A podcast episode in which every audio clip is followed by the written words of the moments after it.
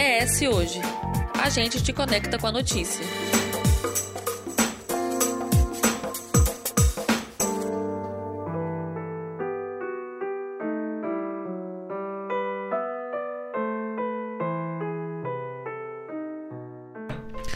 Mês de setembro começa com a campanha de prevenção contra o suicídio, iniciada em 2015. Apesar de não ser a única, a depressão é apontada como a principal causa do suicídio, que está entre as 20 principais mortes do mundo. Entre os jovens de 15 a 29 anos, o quadro é ainda mais alarmante, e o suicídio está entre as três principais causas de morte em pessoas nessa faixa etária. No entanto, com atenção à saúde mental e tratamento adequado, o suicídio pode ser evitado, e é exatamente para falar sobre a depressão, seus efeitos, as formas de tratamento, que a gente recebe o psiquiatra e diretor da Associação Psiquiátrica do Espírito Santo, a APES, o José Luiz Leal de Oliveira. Seja muito bem-vindo. Muito obrigado, meninos. Bom, para começar, doutor, é, eu queria entender por que nesta faixa etária de 15 a 29 o suicídio faz tantas vítimas. Qual é a relação entre esse componente idade e as ideações suicidas e por que, que os jovens são os mais atingidos por isso? Então, é, a gente tem uma questão até relativa ao próprio neurodesenvolvimento. É, geralmente a gente ainda não tem nesses jovens um total desenvolvimento dos freios né, dos freios de comportamentos, então a gente vê uma incidência maior de impulsividade né, nessa população, ou seja, uma característica do adolescente é, é esse comportamento desmedido, muitas vezes escolhas mal calculadas, Sem é mais pensar. ou menos como se a gente tivesse uma máquina superpotente, quase que de um adulto, e essa máquina tem muito acelerador e pouco freio. E aí existe alguma diferença em relação a, a gênero? Tem é, alguém que acaba sendo mais afetado né, nessa questão? Então, a gente tinha e eu creio que esteja mudando, vou explicar um pouquinho porquê. Na verdade, uma incidência maior na população masculina, de fato, os homens, né, por uma questão inclusive biológica mesmo, tem uma incidência de impulsividade maior. No entanto, a gente tem visto um crescimento, e aí fugindo um pouco da questão do transtorno do humor, mas é uma comorbidade bastante comum, é, que são alterações que podem gerar um transtorno de personalidade, um transtorno de personalidade que a gente chama de borderline, que inclusive hoje em dia tem um entendimento muito interessante da questão genética, das alterações cerebrais envolvidas aí nesse tipo de diagnóstico, ou seja, cada vez é, é, é, que, que, era muito psicologizado e hoje a gente entende que tem questões biológicas, genéticas assim bastante importantes, né? inclusive já com, com trials de pesquisa voltado para a questão de intervenção farmacológica. Então, na população feminina, em especial com a comorbidade, transtorno de personalidade borderline, em razão da instabilidade emocional, da inabilidade de lidar com perdas, frustrações, a, a questão do vazio existencial, carência emocional é importante e uma impulsividade também enorme. A gente tem visto um aumento muito significativo nos comportamentos suicidas e efetivação propriamente. E aí, como é que a depressão é, se diferencia entre o homem e a mulher? Tem, tem diferença? Tem, tem diferenças, tem diferenças inclusive etárias. Quando a gente vai olhar na média, homem e mulher deprimem igualmente.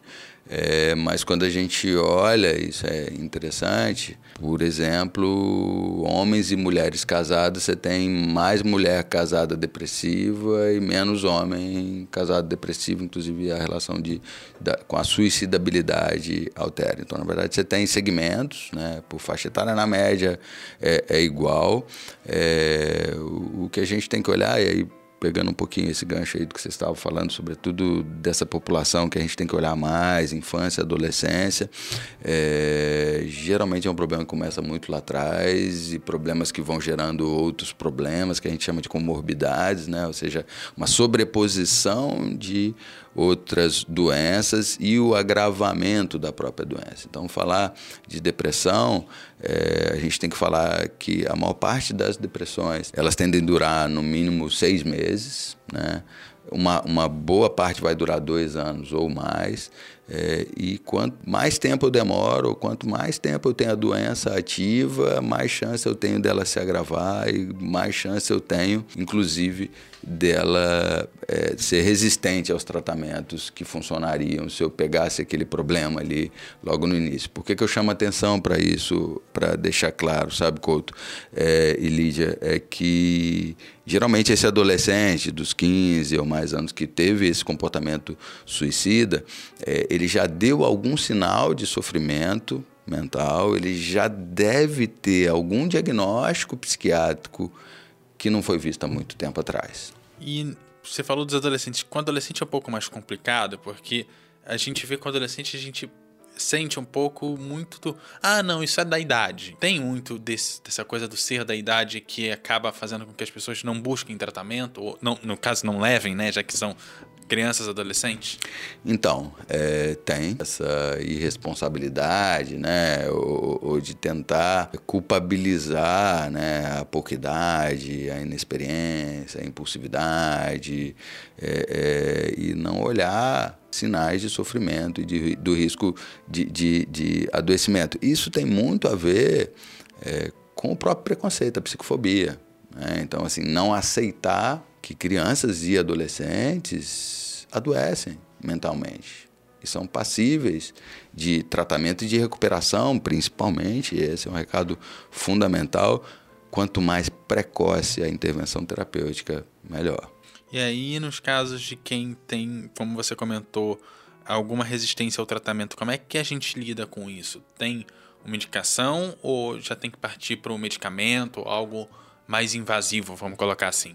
É, falando especificamente assim de depressão, a gente tem níveis de depressão, então a gente classifica em leve, moderada, grave, a grave pode chegar a ter sintomas psicóticos, que é um nível de gravidade de sofrimento mental ainda maior, uma suicidabilidade ainda mais elevada. Dependendo da gravidade, a gente pensa em esquemas terapêuticos é, mais ou menos complexos, dependendo da gravidade e da resistência ao tratamento. Um, um assunto que é bem atual, né, de uns anos para cá, é, que a gente tem estudado e se dedicado mais ao tratamento das doenças resistentes àqueles tratamentos convencionais. Né? Então a gente sabe que estatisticamente a gente tem uma chance, infelizmente, maior do paciente entrar numa doença ou numa depressão resistente a tratamento, quanto mais tempo eu demoro para descobrir o tratamento efetivo para ele, isso é estatístico, ou seja, eu tenho uma chance de mais ou menos 36% dele responder a um primeiro e um simples esquema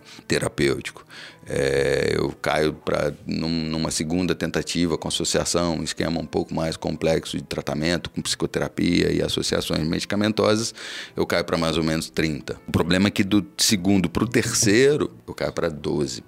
Então eu tenho um, uma efetividade cada vez menor quanto mais tempo esse paciente demora a responder a tratamento. Ter essa preocupação, em primeiro lugar, remover essa barreira do preconceito, eu acho que as populações mais jovens, eles estão muito mais preparados, eles têm muito mais mais habilidade hoje em dia para falar de si, dos seus sentimentos. Essa questão do protagonismo é alguma coisa que é, é, tem sido, acho que, cada vez mais estimulado pelas escolas, pela sociedade.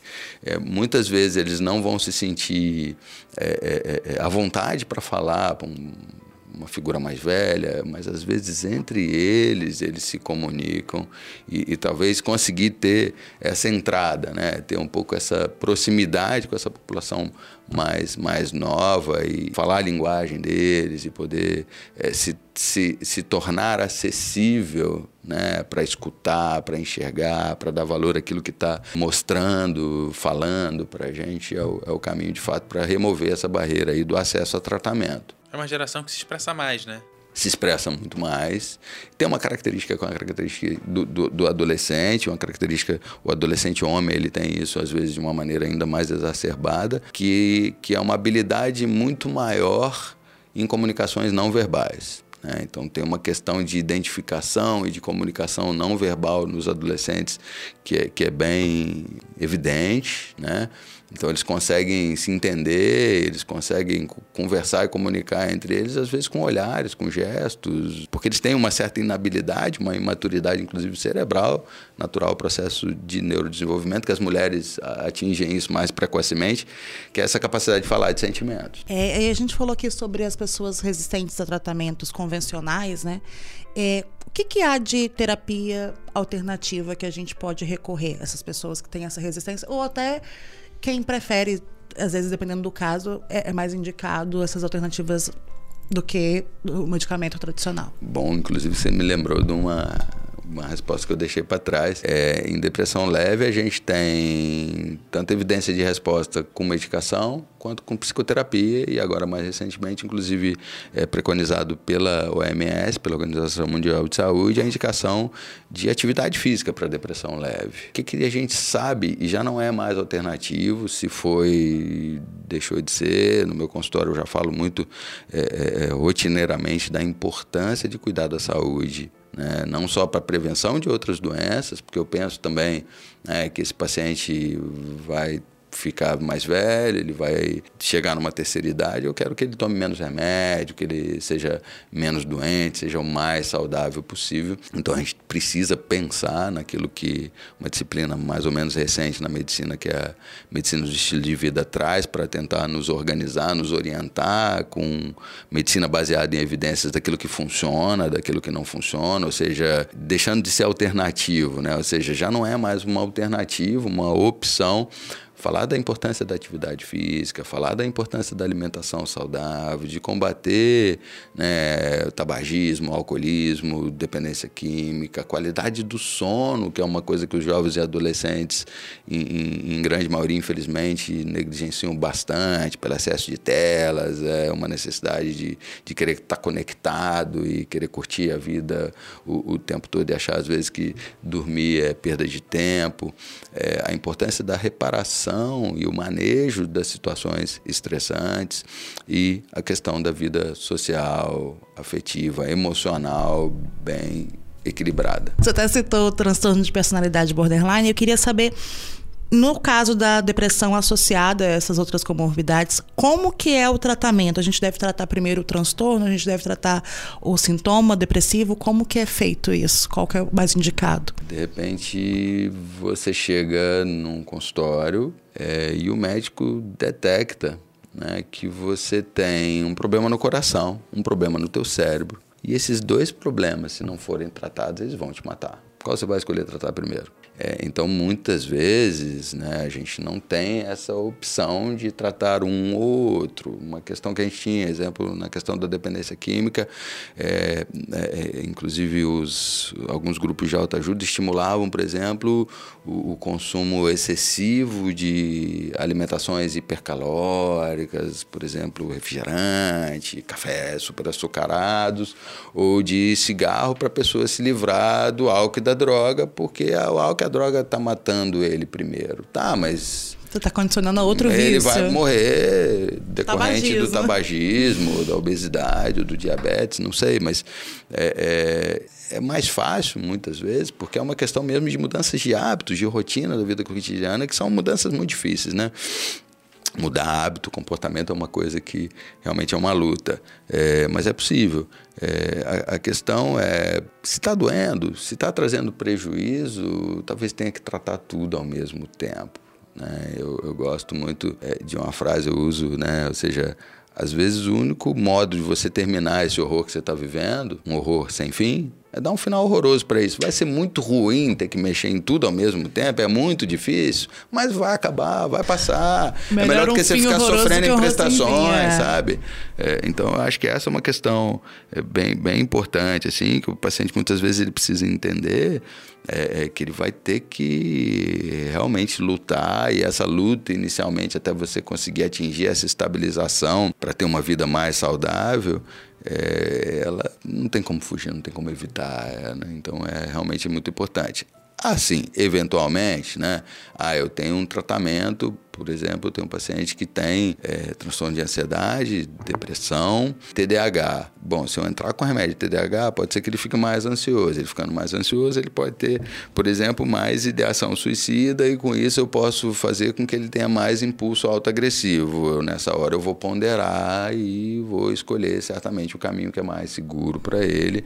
No entanto, daqui a pouco a gente vai chegar aquele momento, olha, a gente tem que tratar tudo isso aqui. E no caso das crianças, como é que a gente consegue identificar a depressão nas crianças? Porque quando adolescente também a gente é mais difícil avaliar, assim, pelo menos pra gente que tá de fora, que não, não é especialista, a gente é, entender se faltou desenvolver alguma coisa, se criança ela é assim ou se tem alguma coisa. Como é que a gente de fora identifica? Um, um primeiro sinal, né, que eu acho que é o mais importante, é uma mudança.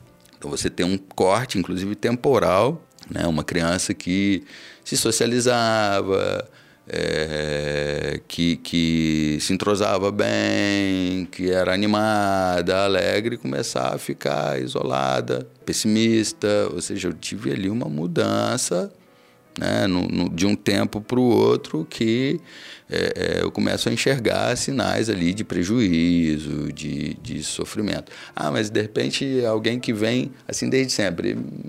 Em termos de depressão, geralmente não. Né? Assim, muitas vezes é, pode ser decorrente de trauma ou não, né? então tem depressões. É, é, é, é sem motivo aparente, sem um estresse, sem um trauma aparente. É, é, isso pode acontecer, mas geralmente o marco que você tem é esse marco temporal. A criança era assim, ela passou a adquirir características indesejáveis, prejudiciais ou perigosas a partir de certo ponto, de certo tempo. Não dá para confundir que... com uma mudança de maturidade de repente? Então, é... não quando você pensa em diminuição de energia, desânimo, tristeza, pensamentos negativos, irritabilidade, é diferente de ficar mais sério do alteração que do sono. Ah, não, eu estou mais introspectivo porque eu estou pensando mais em algumas coisas, eu estou pensando mais antes de agir. Outra coisa é você ter sinais ali de que está trazendo prejuízo. E tem um outro fator que é importante, além desses prejuízos mais evidentes, é, é o prazo, tá? De aproximadamente duas semanas com essas manifestações. Ou seja, tem tristeza, tem desânimo, isolamento, é, é, desatenção, alteração do sono, alterações do apetite, que pode ser para mais ou para menos, tanto sono quanto apetite, tá? Irritabilidade, impulsividade, negativismo, né? Ou seja, aquele pensamento mais pessimista. É, é, é, é duas semanas eu já preciso pensar em avaliação psiquiátrica e psicológica para ponderar a necessidade de início de tratamento. É, aquilo que a gente já ouviu de outros especialistas até aqui no, no, no, podcast, né? Qualquer coisa que dure mais de uma semana, no máximo já, 15 dias. Algo que fica contínuo, é, já é para você ter, tomar atenção. especialista. Exato. É, bem, assim a gente vai se encaminhando para o final do episódio. Se você tiver mais alguma consideração, algo que você acha importante que a gente não tocou no assunto. Eu fico muito agradecido pela oportunidade, é um prazer poder estar dividindo um pouquinho de conhecimento e ajudando as pessoas a refletirem um pouco e aprenderem um pouco mais sobre a, a, o meu trabalho. É importante pensar em detecção precoce, intervenção precoce, aí pensando né, especificamente em depressão resistente a tratamento, mas isso vale para qualquer doença psiquiátrica. Quanto mais rapidamente a gente conseguir atingir melhora, óbvio, melhor, mas, mas eu estou protegendo o cérebro dessa pessoa. Eu gosto muito de um, de um pesquisador da, da Universidade de Pensilvânia que ele fala que a gente tem que olhar na psiquiatria que o cérebro, talvez, né, junto com o coração, seja um dos órgãos mais importantes, assim, né, porque tem essa capacidade, né, de regular o sistema endócrino, imune e, e, e, e todo o corpo, né, e, a nossa experiência de ser, né, de, de existir passa por aí, né, pelo funcionamento cerebral, é, ele está sendo atacado. Né? Ou seja, quanto mais tempo durar esse ataque, quanto mais tempo esse sofrimento ocorrer, é, maiores são os riscos, os prejuízos. Ou seja, detecção precoce, intervenção terapêutica efetiva, resposta precoce a tratamento é bem importante. A gente tem se especializado cada vez mais nessa questão da resistência ao tratamento, porque, como eu falei, é algo mais comum, infelizmente, do que o que a gente gostaria. É, e como o arsenal terapêutico que a gente tem hoje, né, ele tem essas limitações, a gente entende que a gente precisa agir com, com precocidade, com, com a máxima presteza ali em termos de atingir os alvos para necessidade de resposta a tratamento, sem esquecer de cuidar da saúde. Sim, mais uma vez obrigada. É, e lembrando que aqui a gente sempre te convida a refletir, debater e, sobretudo, a se informar. É, se ouve, tem edição de Eduardo Couto, texto e produção de Lídia Lourenço e direção de jornalismo de Daniele Coutinho. Até a próxima. Até a próxima, pessoal.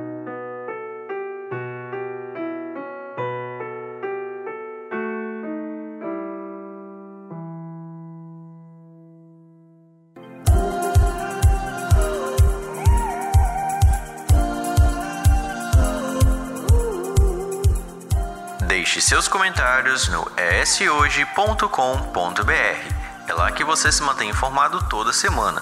E nos siga nas redes sociais com o arroba eshoje e no nosso canal do YouTube.